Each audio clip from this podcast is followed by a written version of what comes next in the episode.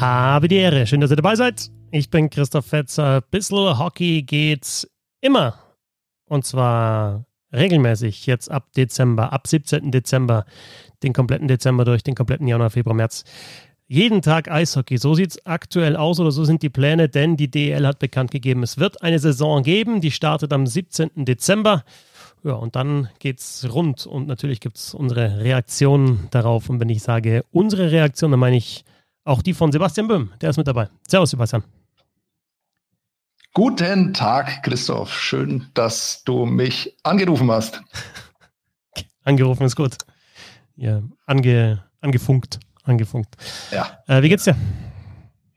Äh, sehr gut. Ich bin äh, erstaunlich guter Laune, was äh, in den letzten Tagen nicht immer der Fall war, aber offenbar äh, sorgt ähm, diese Nachricht von der DEL bei mir für gute Laune. Das äh, freut mich, weil ähm, für uns beide beginnt ab 17. Dezember ähm, unser Arbeitsalltag nochmal in einer anderen Intensität. Aber das ist ja nur positiv, da kann man sich ja nur drauf freuen.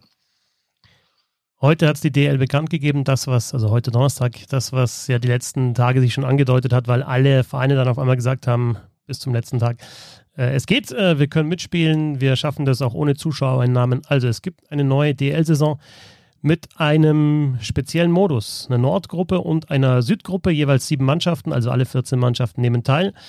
Und dann ja, spielen die Mannschaften viermal untereinander in der jeweiligen Gruppe, in der Division, kann man jetzt mittlerweile sagen. Und dann spielen sie nochmal ein Hin- und Rückspiel auch gegen die andere Division, sodass sie dann auf 38 Hauptrundenspiele kommen. Und dann gibt es die ausgedehnten Playoffs im Best of Three-Modus. Meine, meine ganz spontane Reaktion war das mit dem Nord-Süd und äh, ja, eine doch relativ langen Hauptrunde für die kurze Zeit ist gut. Und die Playoffs sind halt dann natürlich abgewertet. Aber wie willst du das anders machen? Ne? So viel Zeit ist ja auch nicht mehr. Ja, wir sind ja immer überkritisch und überhaupt ist es ja so, dass diese Berichterstatter in der DL immer ein Haar in der Suppe finden. Ich finde, ähm, diesmal keines. Ähm, ich, mich überzeugt dieser Modus. Ich glaube, das ist ein gangbarer Weg. Ich finde es gut, dass man endlich mal äh, flexibel und auch in gewisser Weise kreativ reagiert hat, dass man auch die Chance erkannt hat, ähm, jetzt einfach Leerstellen zu füllen, jeden Tag Eishockey zu übertragen. Und das äh, scheint mir ein sehr, sehr guter Weg zu sein. Und ich habe eine Trivia für dich. Wann ist die DL das letzte Mal aufgeteilt gewesen? What? Die DL aufgeteilt? Ja. Äh, Ende der 90er? Ja, also, also bis mich jetzt äh, irgendein User oder ein Hörer auf äh, Twitter dann ähm, eines Besseren belehrt, gehe ich davon aus, dass es wirklich die Premierensaison war. Die ist damals aber nicht in so Divisions dann gewertet worden, aber es gab eben gegen regionale ähm, äh, Gegner mehrere Spiele als gegen äh, Spieler, äh, gegen Mannschaften, die weiter entfernt sind. Ähm, also im Prinzip ganz ähnlich jetzt, wie das jetzt auch äh, gemacht wird. Und in der Tabelle ist das dann alles zusammengefasst genau. gewesen, damals das, noch, ja. Also ne, ne, mehrere Divisions in der Tabelle hätte ich jetzt gesagt nie und habe mir gedacht, was weißt du genau. mehr als ich? Also ja, wenn man durch die Tabellen durch klickt, dann hat man immer eine DEL-Tabelle. Nicht immer mit 14 Mannschaften, aber immer eine. Okay, das wusste ich tatsächlich nicht, dass dann in der Premierensaison zumindest äh, mehr Spiele in der jeweiligen Division waren. Was ich ja tatsächlich dann einfach, egal ob man jetzt eine Nord- und Südgruppe macht und eine eigene Tabelle, aber das ist schon mal eine gute Idee, weil ja, es kürzere Reisen gibt, äh, Hotelübernachtungen wegfallen oder seltener werden, ja, wahrscheinlich wegfallen, ne? Und ja, auch Flüge wegfallen. Das heißt, weniger Risiko, sich anzustecken. Genau. Ich habe nur mal bei den Ice Tigers nachgefragt, äh, wie man denn das da so plant. Und die haben äh, in einer ersten Planung und einer ersten Budgetplanung keine einzige Übernachtung ähm, eingeplant. Also auch für die, äh, wenn sie dann mit der in der Nordgruppe über Kreuz spielen, dann werden sie auch äh, gleich wieder mit dem Bus zurückfahren, äh, um Kosten zu sparen und vor allem auch das Infektionsrisiko möglichst gering zu halten. München, Bremerhaven, bin ich mal gespannt, ob das dann auch so laufen wird oder ob man dann sagt, ja komm, den einen Flug machen wir oder Busfahrt wird es in dem Fall nicht werden. Aber wie gesagt, die, die längeren Reisen sind halt weg. Ja, du hast schon recht. In dem Fall fällt schwer, das Haar in der Suppe zu finden, aber ich suche jetzt auch nicht unbedingt danach. Ähm, was sagst du zu den Playoffs? Best of Three ist natürlich sehr kurz, aber es gibt zumindest Playoffs. Also, die sind geplant, sagen wir mal so. Ja, es gab ja diesen Schockmoment letzte Woche, als Gernot Trippke im Fernsehen äh, bei Magenta Sport, glaube ich, war, das äh, mal so in einem Nebensatz erwähnt hat, dass äh, vielleicht die Playoffs gar nicht so realistisch sind. Ähm, das erschien mir dann auch sehr plausibel zu diesem Zeitpunkt und umso schöner ist es, dass es jetzt dann trotzdem Playoffs gibt. Es sind halt dann drei Runden Pre-Playoffs, wenn man so will. Ähm, immerhin sind es Playoffs äh, und über den sportlichen Wert, ähm, glaube ich, diese Saison werden wir ja ohnehin ähm, noch äh, zumindest bis äh, Mitte April reden und spekulieren und äh, philosophieren können. Ähm, ich glaube, dazu ist es vielleicht generell noch ein bisschen zu früh, aber ich finde es schön, ähm, dass ähm, Eishockey diese Tradition beibehält und äh, der deutsche Meister in den Playoffs gekürt wird. Man fragt sich natürlich, wie funktioniert das jetzt? Ne? Also Wochen, Monate lang haben die Teams gesagt, das geht nicht ohne Zuschauereinnahmen. Da gehen uns zu viele Einnahmen verloren, weil eben die Zuschauer extrem wichtig sind, also die Einnahmen über die Zuschauer sehr wichtig sind in der DL. Mm, jetzt hört man von weiterem Gehaltsverzicht. Man hört, dass 13 von 14 Mannschaften auch ähm, aus diesem Konjunkturpaket, aus diesem, äh, aus diesem Fonds ähm, Geld beantragt haben oder Zuschüsse beantragt haben. Aber ja, trotzdem fehlt da noch ein großer Batzen. Hast du irgendwelche Informationen, wie es trotzdem wirtschaftlich funktionieren kann, dass diese Saison läuft? Also ich glaube, grundsätzlich muss man schon feststellen, dass die DL so im Ganzen, also diese 14 Clubs, jetzt diese Arbeit gemacht haben, die man durchaus schon ab März hätte machen können, sich nämlich einfach Gedanken machen äh, darüber müssen, wie man denn in durch eine Saison kommt ohne Zuschauer, weil so ganz überraschend war das ja dann doch nicht. Im Nachhinein lässt sich das immer leicht sagen. Ähm, aber ich finde schon, so in meinem Umfeld und so haben sich viele Menschen gedacht, wie denn das im Herbst äh, abläuft. Und da ging es nicht äh, um Eishockey. Ähm, und äh, also diesen Plan B, Wolfgang Gastner hat immer von 23 Szenarien gesprochen, die er auf seinem Schreibtisch ausgebreitet hat. Ähm, eines dieser Szenarien hat sicherlich auch eine Saison ohne Zuschauer beinhaltet, aber ich glaube, so wirklich hat sich keiner ernsthaft mit dieser, äh, mit dieser Geschichte auseinandergesetzt. Und irgendwann hat man, hat man gesehen, okay, ähm, wir schreien äh, nach Hilfe, aber keiner hört uns. Ähm, jetzt müssen wir uns doch mal überlegen, wie wir da selber dann durchkommen und was wir da machen können. Ich glaube, das ist in anderen Sportarten tatsächlich früher passiert, ähm, dieser Gedankensprung oder diese Transferleistung. Und äh, jetzt hat man dann in den letzten Wochen eben doch noch. Und äh, da gehe ich durchaus mit, mit manchen Aussagen, die da von einem Kraftakt sprechen und die durchaus stolz sind auf das, was da geschafft worden sind. Vielleicht ist das äh, schon wieder etwas übertrieben, aber man hat einfach die Arbeit gemacht, äh, die man davor vielleicht vielleicht nicht gemacht hat und darauf gehofft hat, dass irgendwas anderes passiert, äh, was aber nicht sehr realistisch erschien. Und wenn man über Nürnberg redet, ist es einfach so, dass der Rückhalt, glaube ich, der Sponsoren ähm, erstaunlich ist. Also man hört da wirklich davon, dass äh, kaum ein Sponsor äh,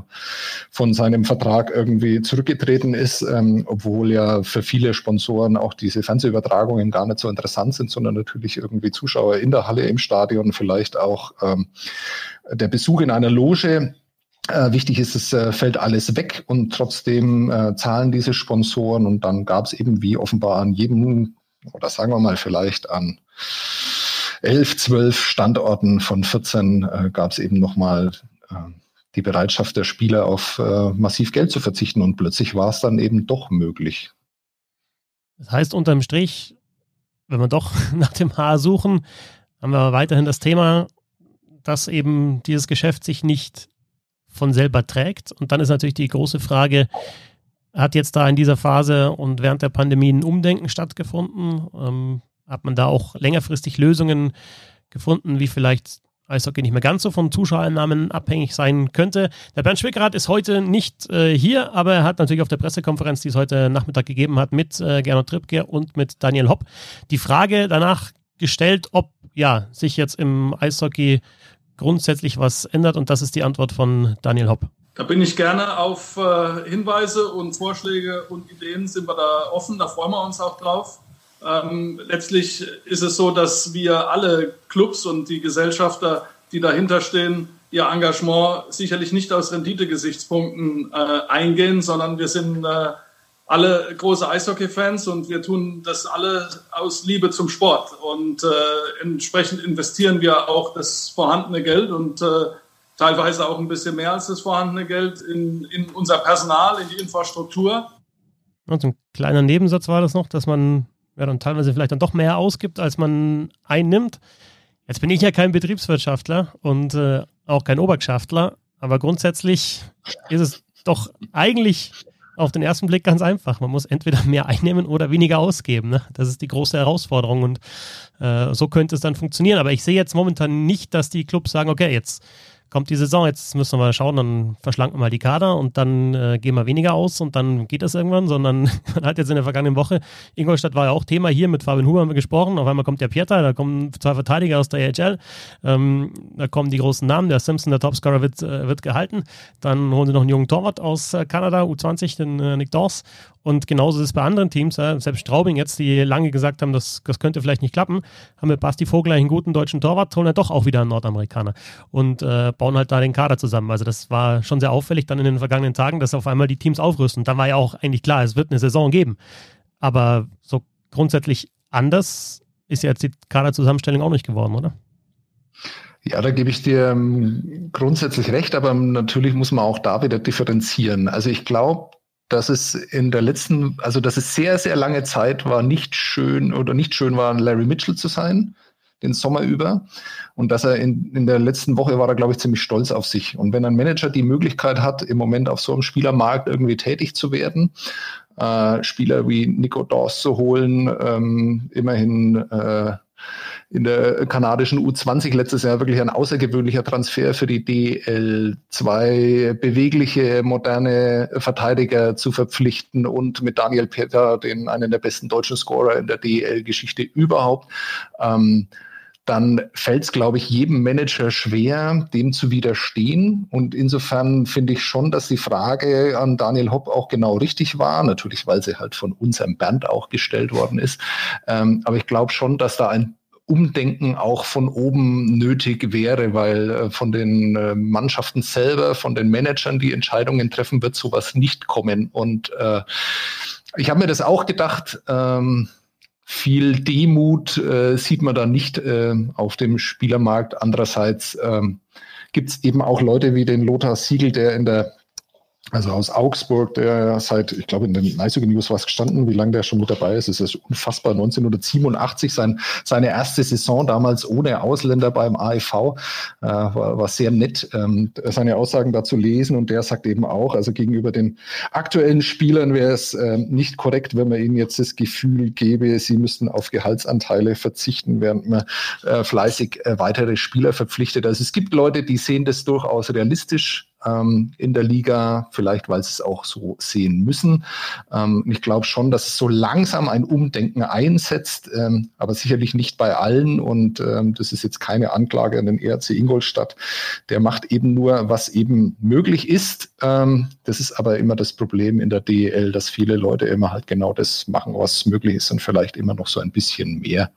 Und also ich würde mir schon wünschen, dass man auch solche Tagesordnungspunkte auf die nächsten äh, Zoom-Calls äh, oder wie auch immer, die sich verbinden in diesen Tagen setzt, äh, wo es um solche Dinge geht, was man aus Corona lernt.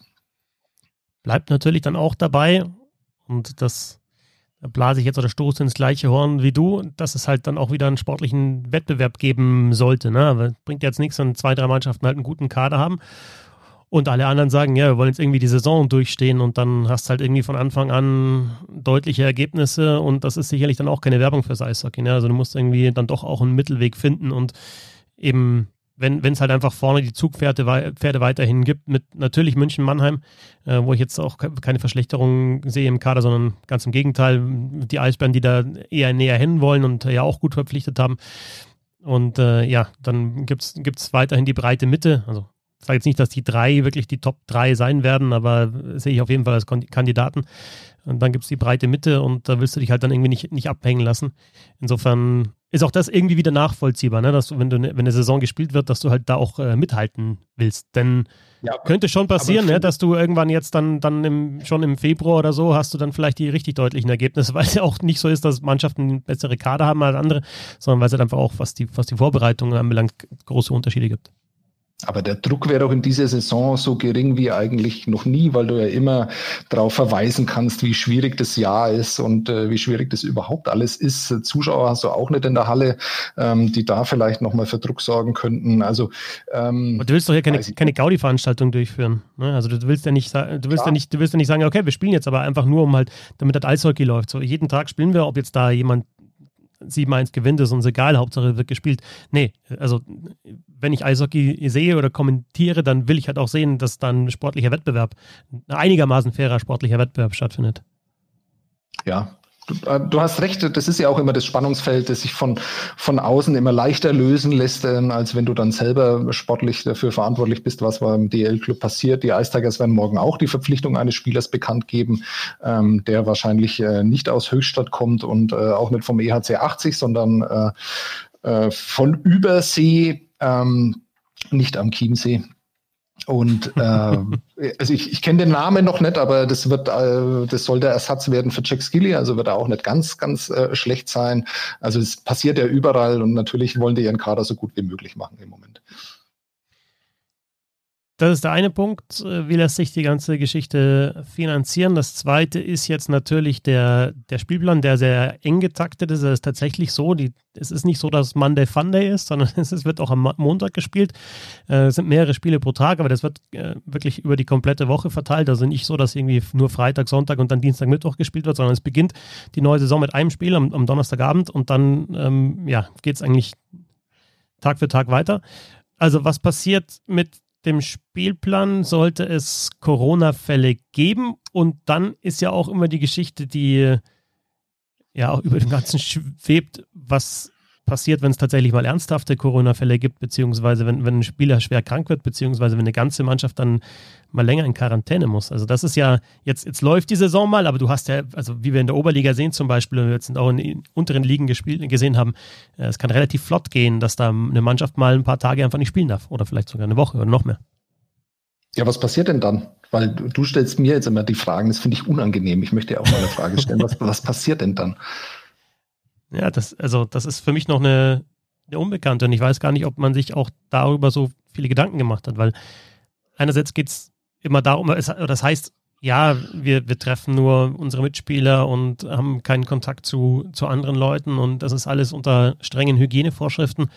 Aber du siehst ja in, also in der Oberliga zum Beispiel oder auch in der DL2, es gibt ja die Fälle.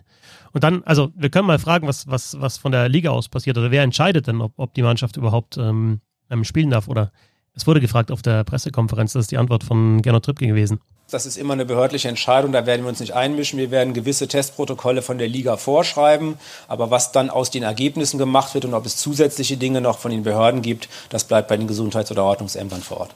Also wir werden jetzt als Liga keine Mannschaft in Quarantäne schicken, sondern das wird, das wird letztlich dann das Gesundheitsamt machen müssen und dann wird sich daraus dann ergeben, ob noch eine, eine Sollstärke da ist, dass das Spiel stattfinden kann oder nicht.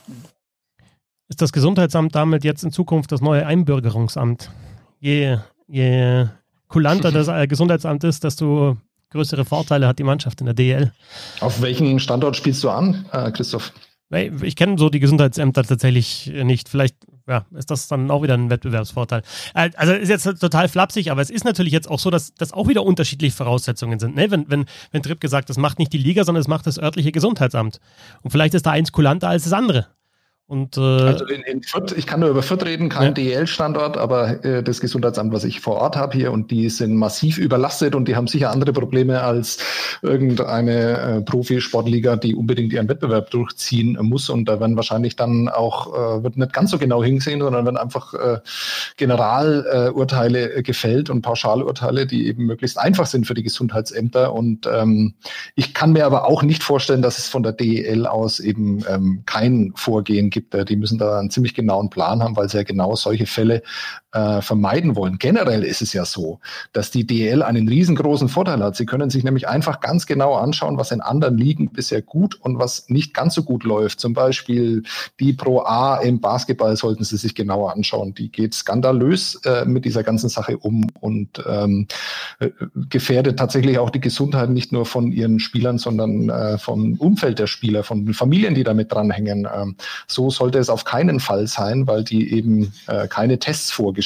haben, zum Beispiel. Das ist katastrophal. Und äh, man sieht ja in der DEL 2 und in der Oberliga, du hast es gerade angesprochen, dass das Eishockey nicht immun ist gegen die Krankheit. Das sind auch mehrere Mannschaften in Quarantäne. Es gibt ähm, durchaus prominente Fälle von äh, Spielern, die davon betroffen sind, denen es ähm, aber gut geht, aber die eben trotzdem positiv sind, die äh, ja zu Hause sitzen und äh, hoffen, dass sie das äh, Virus nicht weitergegeben haben im Moment. Und das sind schon so Dinge, die, die das ist ein Vorteil für die DL, aber sie muss eben die richtigen Lehren draus ziehen. Was ich tatsächlich jetzt aus der Pressekonferenz gar nicht mehr so im Kopf habe und ich weiß gar nicht, ob es auch besprochen wurde, ist halt dann auch das, ja, das, das Konzept, wie getestet wird, ne? Wann, wann getestet wird. Also ob jetzt, ob man also aus anderen Sportarten kennst du zum Beispiel, mein Eishockey NHL haben wir ja alle, ne? Waren, haben wir mitbekommen, alle in der Bubble drin und dann war halt auch, ist auch keiner rein und rausgekommen. Das heißt, wenn, wenn du da mal negativ in der Bubble warst, dann, dann war es okay. Ähm, Ski Alpin zum Beispiel ist es jetzt so, die trainieren halt zum Beispiel jetzt nächstes Wochenende Slalom in Finnland, die trainieren in Sölden, die werden dann getestet, die fliegen alle vom, von, von Zürich aus dem Charterflug nach äh, Finnland, werden dann da nochmal getestet und bleiben dann auch unter sich. Aber im Eishockey hast du ja doch Du hast dann natürlich die Fahrten zu den, zu den Auswärtsspielen, aber du hast dann zwischendrin, es ist ja nicht so, dass die gar keinen Kontakt zu anderen Leuten haben. Und dann ist halt auch die Frage, wann gibt es die Tests und kannst du dann einen Spieler wieder isolieren ähm, oder muss dann die ganze Mannschaft in Quarantäne? Also das ist mir noch nicht ganz so klar, wie das laufen wird. Ja, ich glaube, die orientieren sich da wirklich an den ähm, Konzepten äh, von der UEFA und vom DFB, weil die sind da ja sehr erfolgreich damit. Wenn da die ganze gegnerische Mannschaft dann positiv ist, dann bleibt die andere Mannschaft ja äh, negativ. Ähm, das ist, ich glaube, daran sollte man sich orientieren. Da geht ja alles ganz normal weiter. Also die haben irgendwelche Wundermittel, die sie da wahrscheinlich gurgeln, bevor sie aufs Feld gehen. Und daran kann man sich ja wunderbar orientieren. Ironie funktioniert im Podcast ähnlich schlecht wie auf Twitter, habe ich mir sagen lassen. Echt? Okay, deswegen bin ich auf Twitter so wenig erfolgreich wahrscheinlich. naja. Nee, also es gibt natürlich noch ein paar, ein paar, Fragezeichen einfach, ne? Also erstens, was passiert, wenn mehrere Spieler positiv sind, wenn ein Verein ja. nicht antreten kann zu einem anderen Spiel und was wir natürlich alle nicht hoffen wollen, aber was auch passieren kann, dass halt ein Spieler auch tatsächlich schwer krank wird. Und dann ist natürlich die ganze Sache groß in Frage gestellt. Ja, also das will ja überhaupt niemand hoffen, dass es äh, Spielverlegungen äh, geben wird. Ich glaube, äh, davon muss im Moment jeder ausgehen und äh, dass es auch positive Fälle geben wird. Das ist ähm, leider auch schon jetzt vorauszusehen. Vielleicht ist es so, dass wenigstens die DL2-Spieler, die dann äh, wieder zurückkommen, dass äh, die schon abgehärtet sind. Das kann man nur hoffen. Abgehärtet im Sinne von immun. Genau. Weil man ja in der DL2 sieht, dass es dann doch auch nicht so einfach ist. Ne? Also. Das ja, ich glaube einfach, wenn du das, wenn du das in der Kabine hast, ähm, dann, dann hat's, haben sehr viele äh, Spieler und äh, verbreitet sich sehr, sehr schnell. Ich glaube, äh, das Virus mag es auch, wenn es äh, kühl und feucht ist, ähm, habe ich zumindest so eine Erinnerung. Und äh, tja, wer mal in einer Eishockey-Kabine gesessen ist, ideale Voraussetzungen für SARS-CoV-2. Jetzt bin ich schon wieder so hin und her gerissen. Ne? Du warst total optimistisch am Anfang. Ich glaube, da war auch keine Ironie dabei, ne? dass du dich freust auf die ganze Saison und ich meine, im Nein, Endeffekt damit, ist es halt ich auch will immer damit einfach nur sagen, dass ja. es wahnsinnig schwierig ist und dass ja. die DEL eine große Verantwortung hat gegenüber den ihren Spielern, die ja jetzt auch äh, maßgeblich dafür gesorgt haben, dass überhaupt Eishockey übertragen werden kann, dass die DEL auch diese Phase übersteht. Ähm, zumindest kann man das hoffen. Aber dieser Verantwortung müssen eben alle gerecht werden und äh, das ist gar, gar keine Wertung. Ich glaube, dass das natürlich, dass jeder dazu in der Lage ist, äh, dieser Verantwortung gerecht zu werden, aber sie müssen es halt wirklich seriös angehen und sie haben die Möglichkeit, aus den Erfahrungen, die man im Handball, im Basketball, auch im Eishockey äh, bereits sammelt, zu lernen. Ähm, besser, bessere Startvoraussetzungen gibt es eigentlich gar nicht, dass das gut ausgeht. Sollen wir von der DL noch zu was Lockererem von Corona und der neuen Saison und äh, den ganzen Ungewissenheiten noch zu was Lockererem kommen? Hast du Lust? Du meinst ähm, zu was, was im Podcast sicher auch super funktioniert. so über Trikots reden, ne? das könnte man doch. Dann kannst du immer einblenden, dann kann ich sie wenigstens sehen. Ja, schaffe ich jetzt so schnell nicht, nein. ja, aber ähm, wir gehen nochmal über, ja, nach Übersee, über den großen Teich, wie du schon gesagt hast und kümmern uns so ein bisschen über die, um die äh, Reverse Retro, Re, sowas, ne? So hieß es, Re, Hashtag Reverse Retro Trikots, die jetzt jedes NHL-Team bekommen hat. Und das war, also klar, wer auf Twitter ist, hat das mitbekommen, da war es groß oder auch in den sozialen Medien. Und du hast sogar wieder mal verrückterweise ein, ein Ranking gemacht dieser Trikots. Ja, für mich persönlich. Und so verrückt ist es ja gar nicht, wenn sogar der Hockey News Podcast genau das äh, macht. Aber ähm, also ich, äh, das sind immer die Momente, wo ich dann plötzlich wieder zwölf Jahre alt bin und mir diese Trikots alle anschaue und mir denke, oh, geil. Und das ist ja auch geil. Oder was haben sie denn da gemacht und so. Also es war einfach, also mir kommt es, wenn man das alles mal beiseite lässt, dass es da natürlich um Geld geht und dass diese Trikots arschteuer sind. Ähm, fand ich das einfach sensationell, äh, weil also ich glaube, das wird außerhalb der Eishockeyblase überhaupt nicht so wahrgenommen. Insofern kann man das natürlich auch wieder in Frage stellen. Aber für die Eishockeyblase sind, sind solche Tage, wo sowas bekannt gegeben wird, ein absoluter Feiertag. Und ähm, ich habe das auch gefeiert, also für mich persönlich.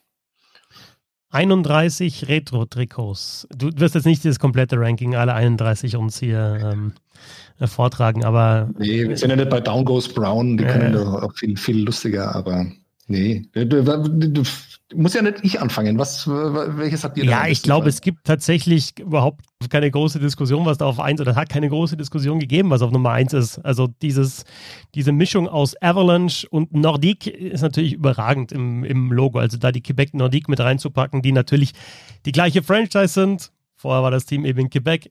Mittlerweile ist es in Colorado. Als es nach Colorado kam, kamen die Erfolge, aber dann die Erinnerung eben daran an Quebec.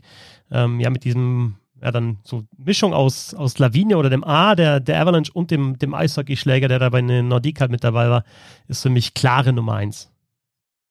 Ja, kann ich dir nur recht geben, ist äh, das Thema natürlich perfekt umgesetzt. Ich frage mich nur immer, wie man sowas als äh, Eishockey-Fan in Quebec wahrnimmt. Irgendwie. Also ich ja, glaube, äh, na, das, das tut weh, glaube ich, solche Trikots mit ansehen zu müssen. Naja. Ähm, Aber auch deine Eins. Noch, also so generell ist es so, dass äh, generell ist ein Wort, das ich heute sehr, sehr oft sage. Kannst du das bitte alle das nochmal rausschneiden, weil braucht genau. kein Mensch. Ähm, äh, dass man in, bei, den, bei Boston, Montreal, Toronto, Philly und sowas, da konnte man halt wirklich nur sehr wenig falsch machen, weil die Farbkombination und die Trikots ja sehr, sehr klassisch sind und äh, die sind alle sehr, sehr schön. Aber ich habe noch ein Guilty Pleasure weil die Phoenix oder die Arizona Coyotes, das sieht wirklich wie ein Sweater aus Fear and Loathing in Las Vegas aus. Also ähm, da haben die Leute, die diesen, sich diesen Kojoten ja haben einfallen lassen, die haben ohnehin schon irgendwas konsumiert, ähm, was einen sehr, sehr lustig macht und dass sie das nochmal aufgreifen und dann auch noch mit, mit so einer wirklich hässlichen Farbgebung kombinieren. Ähm, also äh, dem, also da war ich begeistert. Ja, Thema Coyote Ugly, aber wirklich. Genau. ähm, also der, der Kojotenkopf ist natürlich schrecklich, aber äh, was, ich habe jetzt auch ein bisschen nochmal reingezoomt in das, in das Trikot, das, äh, was, was, ich schaue oft gar nicht so genau hin, aber das da unten noch so ein bisschen die Wüste, ja, das ist schon ganz cool und so ein Mond in der Wüste und die Kakteen, also das ist, äh, ja, ist eine ganz, ganz gute Idee, aber ich meine allein die Farbe lila und dann der, der, der Kojotenkopf drauf, schrecklich. Ich finde äh, sehr geil auch die Anaheim Ducks beziehungsweise Mighty Ducks, also eine Comicfigur, also den, die Ente da mit dem Schläger, die da hochspringt, die ist, ist natürlich schon sehr gewagt, würde ich sagen. Also das ist, denke ich, das Gewagteste, aber das gefällt mir. Okay, das gefällt dir. Ähm, da muss ich auch wieder bei den Kollegen, darf, man, darf ich überhaupt Kollegen sagen, ist auch Blasphemie wahrscheinlich, bei den Kollegen von äh, Hockey News so ein bisschen äh, klauen, weil äh, die sich dann ausgemalt haben, wie Ryan Getzlaff in diesem Trikot äh, aufs Eis geht und äh, den Jungs sagt, dass sie jetzt nochmal rausgehen sollen und dann schaut jeder auf dieses alberne äh, Comic-Logo und denkt sich, ach naja, vielleicht äh, wäre ich ja doch schnell weggetradet dann. Ähm, naja. Guys, go on and play hockey. ja. ja, also mein Geschmack trifft es nicht äh, so ganz, muss ich sagen. Also okay, das habe ich bei denen, die wirklich nicht gelungen sind, leider aufgeführt. Aber naja. dann, dann, dann hast du halt sowas wie die Kings zum Beispiel, die natürlich die an die 90er Jahre erinnern mit diesem, ja auch wieder ähm, Gold mit dabei und äh, was ist, was ist die englische Bezeichnung für dieses Lila? Ähm, egal. Also, genau, Pur Purple, Purple and Gold, Black, Purple and Gold mhm. bei den Los Angeles Kings.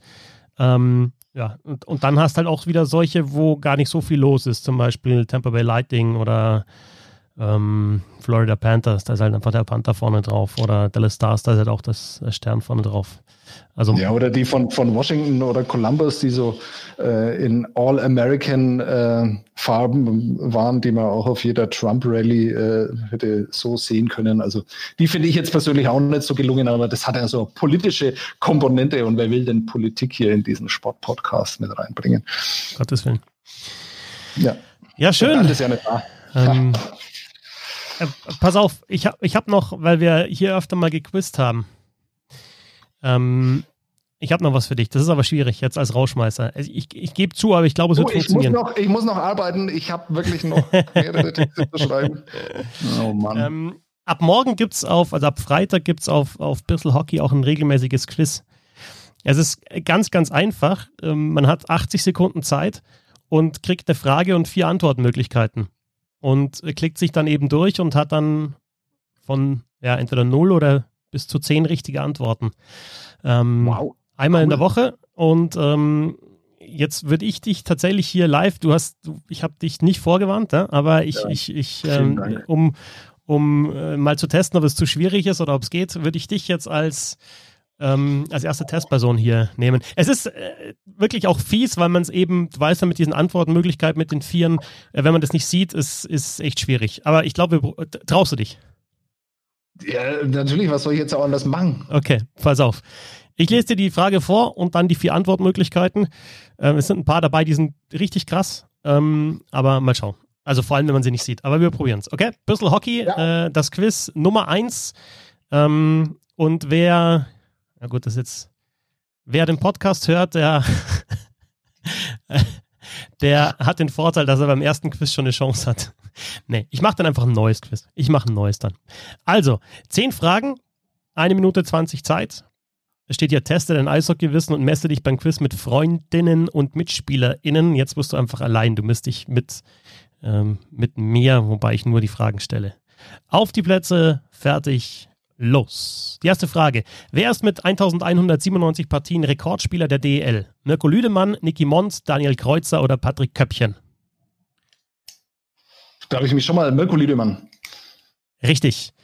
Frage 2 für dich, Sebastian. Wer war in der Saison 2019-20 punktbester Verteidiger in der DEL? Simon Sitzemski, Mark Kertic, Yannick Seidenberg oder Maury Edwards? Maury Edwards. Richtig, zwei von zwei. Frage Nummer 3. Gegen wen schoss Moritz Seider sein erstes DEL-Tor? Kölner Haie, Augsburger Panther, Düsseldorfer EG oder Eisbären Berlin? Keine Ahnung. Keine Ahnung. Zeit läuft. EG. 40 Sekunden noch. Düsseldorfer EG ist falsch, das waren die Augsburger Panther, aber das ist, das ist eine ja. der schweren Fragen.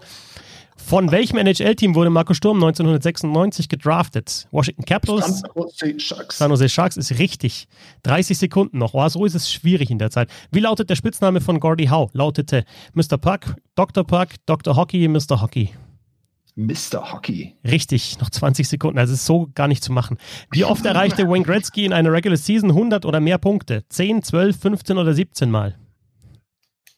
Ah, das hast du jetzt aber sehr langsam vorgelesen. Jetzt läuft doch wahrscheinlich nein, nein. gleich endlich die Zeit ab. 15 ähm, Mal hast du gesagt, richtig. Ja, genau, sagte ich. Ja. Jetzt hast du fünf Antworten richtig beantwortet. Es werden natürlich noch, äh, Fragen richtig beantwortet. Es wären noch Fragen gekommen.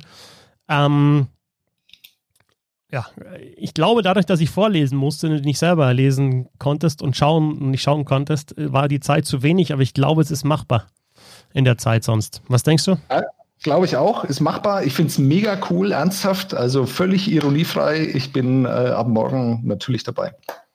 Okay, und natürlich funktioniert das dann so, dass man das Quiz spielt auf www.bisselhockey.de und dann natürlich auch äh, testet, wer besser ist und wer schlechter ist. Also dann fordert ihr natürlich auch äh, ja, eure Mitspielerinnen, äh, MitspielerInnen heraus oder eure Freundinnen und, und testet, ob die vielleicht besser sind. Und jetzt haben wir 50, 50 Prozent schon äh, von Sebastian und er hat nicht mal alle Fragen, überhaupt keine Frage gesehen und nicht mal alle Fragen bekommen. Äh, gebt dann Feedback, ob 80 Sekunden vielleicht, ähm, vielleicht zu wenig sind. Ähm, aber jetzt muss ich mir zehn neue Fragen überlegen, beziehungsweise die dann eben auch veröffentlichen, die ich mir schon überlegt habe. Nein, die waren gut, schön ausgewogen, schwerer dabei, leichter dabei. Das ist so genauso ist cool. Sollen wir es genauso machen? Mhm. Sollen wir es auch drin lassen im Podcast? Was? Genau, soll ich genau das Quiz nehmen? Naja, ich habe dich nicht verstanden. Da habe ich dich jetzt tatsächlich nicht verstanden. Soll ich genau das Quiz nochmal nehmen? Oder die Fragen kommen dann irgendwann wieder. Ich mache neue für morgen und die kommen dann vielleicht irgendwann wieder. Und wer den Podcast gehört hat, ist im Vorteil. Äh, danke an Sebastian, äh, Sebastian Böhm. Äh, ihr findet ihn auf Twitter unter @böhmson mit äh, Doppel S und OE und Unterstrich. Sebastian Böhm einfach, beziehungsweise ihr folgt ihm eh schon. Ja. Äh, vielen Dank, Christoph. Du bist äh, Fetzi Sex, aber auch das ist äh, überflüssig zu erwähnen, weil ähm, wer dich nicht kennt, kennt Eishockey ja, in Deutschland ja, nicht. Ja, ja, ja, ja, ja. Bissel Hockey ähm, ist, ist der wichtige Account und www.bisselhockey.de und www.steady.de slash bisselhockey fürs Crowdfunding oder über paypal.me slash support bisselhockey oder jetzt auch mit äh, ja, Direktüberweisungen oder Dauerauftrag. Wie ihr wollt. Ähm, ihr merkt, dass mir macht es Spaß, uns macht es Spaß, alle, die mit dabei sind, äh, Bock drauf. Und ich habe auch heute wieder viel gelesen darüber, ist es überhaupt in Ordnung, eine Saison starten zu lassen? Ist es nicht zu gefährlich in der aktuellen Lage? Ist es verantwortungslos? Die Antwort ist einfach ja, wahrscheinlich schon. Und trotzdem muss ich euch sagen, ich, ich finde es toll, dass Eishockey gespielt wird. Und das ist halt einfach ich kann es nicht erklären, aber es ist so. Und ich weiß nicht, ob ich mich dafür entschuldigen muss, aber ich verdiene auch mein Geld damit. Das kommt dann noch mit dazu. Insofern hoffe ich, dass das alles gut geht. Und ja, Donnerstag, 17.12. geht es dann richtig los. Danke fürs Zuhören. Bis zum nächsten Mal. Servus.